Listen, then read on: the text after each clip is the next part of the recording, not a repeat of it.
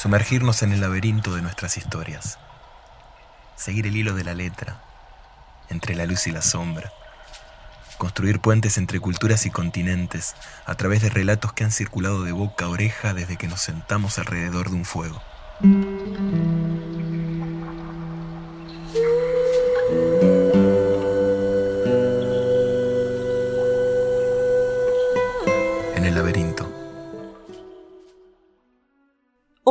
Como todos los miércoles, les invito a hacer un viaje en el laberinto, pero esta vez vamos a viajar en el tiempo y en el espacio. En el tiempo porque vamos a viajar a tiempos míticos y en el espacio porque vamos a viajar hacia el sur, sur, sur del continente americano, a la zona de la Patagonia y especialmente a los territorios que han ocupado tradicional y ancestralmente los Aoniken, también conocidos como los Tehuelches del Sur. Y cuando hablamos de esta cultura, de esta sociedad, una de las historias, o mejor dicho, uno de los héroes más importantes en su tradición oral, ha sido el Al. El Al es el gran héroe cultural. Es quien trajo el fuego al mundo. Es quien salvó a la gente, pero a la vez le enseñó la muerte. Es quien se casó con la hija del sol y la luna y a quien los cisnes llevaron por el cielo. Y también es quien definió el invierno. Y ahora que estamos en julio y que estamos en invierno en esta parte del mundo, por supuesto que vamos a recordarlo el Al porque fue quien definió cuántas lunas tenía que durar el invierno. Ya que al principio el mundo no tenía los mismos tiempos que ahora y no tenía los mismos climas y el clima era muy cambiante.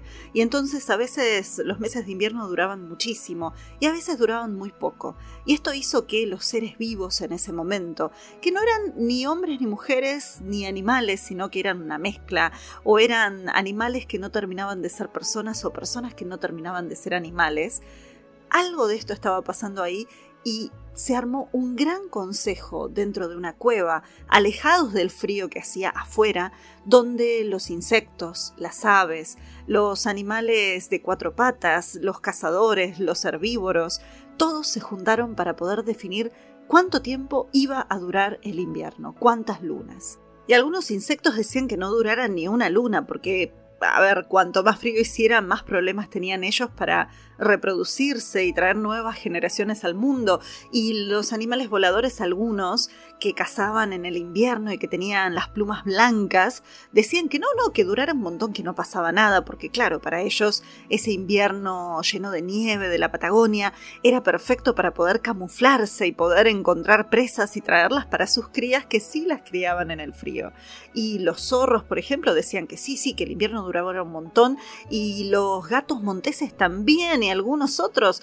Y el que más pedía que durara un montón de tiempo el invierno, más lunas, era el ñandú. El ñandú que, bueno, para quienes no son del territorio argentino, estamos hablando de un avestruz, pero americana, pariente del avestruz, digamos, primo lejano. Bueno, el, el ñandú insistía que tenía que durar 12 lunas, un año completo. Porque es más, si uno le veía de cerca las patas al ñandú, encontraba que tenía marcas en sus patas que marcaban exactamente 12 lunas, o sea que ya en su propio cuerpo estaba dicho cuánto tenía que durar. No le importaba nada, porque total el, invierno lo iba a pasar a su manera. Y otros animales, sobre todo los animales más pequeños, aquellos que dependían de las plantas, decían, no, no, no, que el invierno no dure tanto.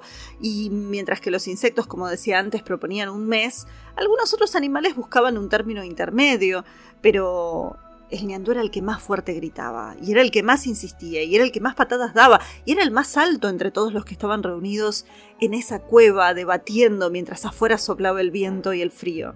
Y todo este debate no era solamente por conversación, sino que era porque los animales habían quedado en que una vez que se pusieran de acuerdo, uno de ellos iba a ir a hablar con el Al para decirle cuántas lunas iba a durar el invierno a partir de ese momento. Y el ñandú, como venía con la voz cantante, dijo yo voy. Y mientras tanto, la liebre patagónica, la mara, que era la representante de todos los animales pequeños que pedían menos tiempo, salió corriendo y empezó a gritar tres, tres, tres, cada vez más fuerte, mientras se acercaba al lugar donde el al estaba esperando la respuesta de los animales. Por supuesto que el ñandú no se quedó atrás, salió corriendo con sus grandes zancadas detrás de la, de la liebre tratando de alcanzarla, pero lo único que logró fue pisotearle la cola. Y la cola en el tirón quedó atrapada bajo las garras del avestruz. Y sin embargo, a pesar de ese sacrificio, la Mara siguió corriendo hasta que el Al la escuchó. Y apenas el Al la escuchó decir tres, él repitió tres y tal cual lo dijo, a partir de ese momento el invierno duró tres meses, tres lunas. Y es por esto, dicen los Aoniken, que las maras tienen un rabo que no existe prácticamente, porque el ñandú se los cortó en esa persecución. Y es el precio que pagaron, pero a la vez es el regalo que nos dieron de que el invierno dure solamente tres meses. Un alivio para quienes somos personas un poco friolentas. Esto fue